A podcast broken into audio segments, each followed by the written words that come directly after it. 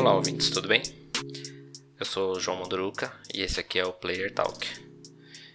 Sim, esse é o nome que eu decidi manter porque as opções referente a, a traduzir esse título ficaram bem ruins. Então acho melhor manter assim mesmo. Eu sempre tratei dessa forma quando eu estava pensando no projeto e parece mais natural. Player Talk ou Player.talk, fica a sua escolha. Uma coisa que ficou faltando no último episódio, eu acho bem importante, é que eu não me apresentei. Eu sou o João Mondruca, esse é meu podcast, é só isso que precisa mesmo. Esqueci de falar também sobre o som que a gente está ouvindo e o som que eu coloquei lá no primeiro episódio. Essa batida quem fez foi o Joe Beats. O som dele você pode conferir no canal no YouTube dele que eu vou deixar aqui na descrição do podcast. Nosso bate-papo de hoje vai ser uma coisa rápida. Eu vou falar sobre o jogo Flight Simulator, que essa semana saiu uma novidade dele que é neve em tempo real. Você pode achar que, nossa, mas uma porrada de jogo tem neve. Mas é, a questão aqui é que ela é diferente. Ela é em tempo real, ou seja, se tiver nevando em Curitiba e você sobrevoar Curitiba, você vai ver neve. O que eu acho difícil, dizem que tem. Para você ter uma ideia de como isso é feito, é importante saber como que o jogo funciona. Esse jogo foi lançado ano passado, 2020, e foi um, um grande, uma grande conquista conseguir entregar esse jogo dessa forma que ele, que ele tem. Pra você ter uma ideia, ele tem o mundo inteiro em escala real para você sobrevoar. Isso inclui mais de 37 mil aeroportos no mundo inteiro, inclusive o de Curitiba. E aí essa questão do, de ser em tempo real é porque o jogo ele é conectado com os servidores da, da Microsoft, os servidores Azure da Microsoft. E durante o jogo você vai sobrevoando e o jogo vai lendo um, um mapa pelo Bing, o mapa do Bing, e reproduz isso no jogo. Mas não é só aquele mapinha, ele tem toda uma produção 3D sobre o mapa que ele está lendo. Ele usa usa diversas leituras feitas pelo satélite, fotos em, em, em alta resolução. Então você tem todo o visual do mundo inteiro em 4K. Aí você fica preocupado, nossa, mas como é que eu vou instalar um, um jogo desse tamanho? Tem o mundo inteiro, tem o mapa do mundo inteiro. O GTA tem um mapa enorme e já mal cabe no HD do meu, do meu videogame.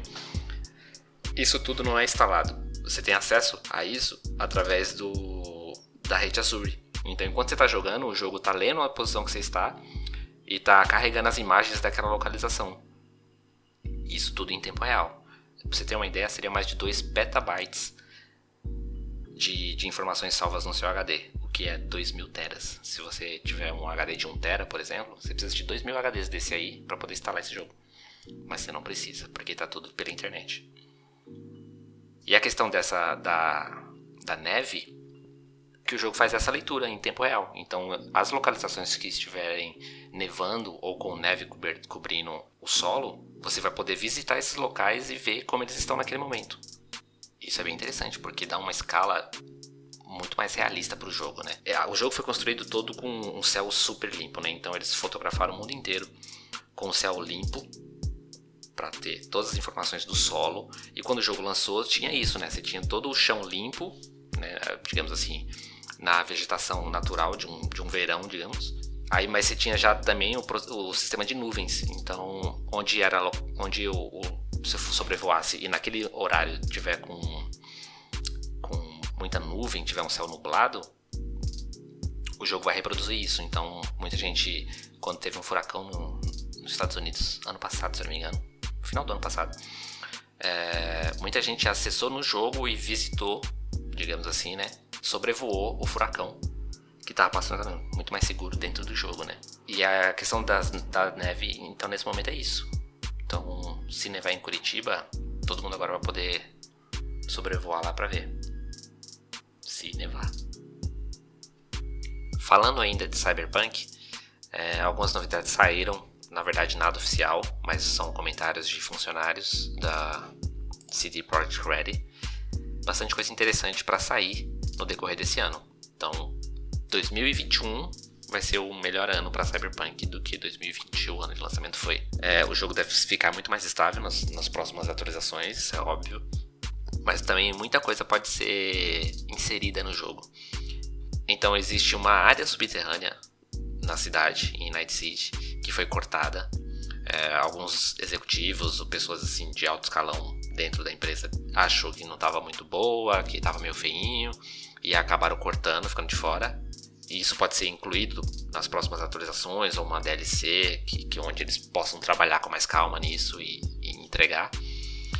Era para acontecer também brigas de gangue dentro da cidade. Então, eventualmente você estava andando, passando para alguma missão, alguma coisa assim, e você ia presenciar as gangues se enfrentando.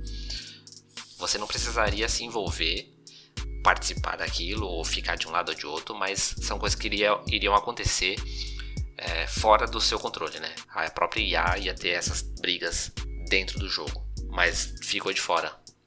Muitas missões foram tiradas do jogo porque estava dando um bug, ou, né? Então, por falta de tempo, por essas coisas assim, eles resolveram cortar algumas quests e isso tudo pode entrar depois com novas atualizações. Era para ter mais empresas de táxi disponíveis no jogo e aí essas empresas, é, quando, conforme você ia usando elas, elas iam te passar missões também, esse tipo de coisa. Então tem, tem muito conteúdo que já era para estar tá no jogo, mas eventualmente acabou sendo cortado porque aparentemente é um projeto maior do que eles poderiam abraçar, principalmente para desenvolver para duas gerações ao mesmo tempo e PC. Então, muita coisa foi cortada e, e, no decorrer desse ano aí, eu acredito pelo menos que muita coisa vai chegar no jogo definitivamente, né? Muita coisa que foi cortada e também provavelmente eles tinham projetos de, de DLC, de conteúdo adicional para ser colocado no jogo e isso vai chegar. Esse desenvolvedor, essa pessoa que comentou essas coisas, não, não se identificou, mas ele disse que em junho tem uma grande atualização do jogo para chegar, que aí sim ele acredita que aquela vai ser uma versão mais mais real do que eles estavam projetando mesmo. Então, 2021 é um ano interessante para Cyberpunk. Pode ser interessante você segurar o jogo e esperar essa atualização, ou vai jogando, mas sem grandes expectativas. Eu, por exemplo, estou jogando, tô sem muita pressa, mas estou jogando um pouquinho. Estou é, curtindo bastante o jogo.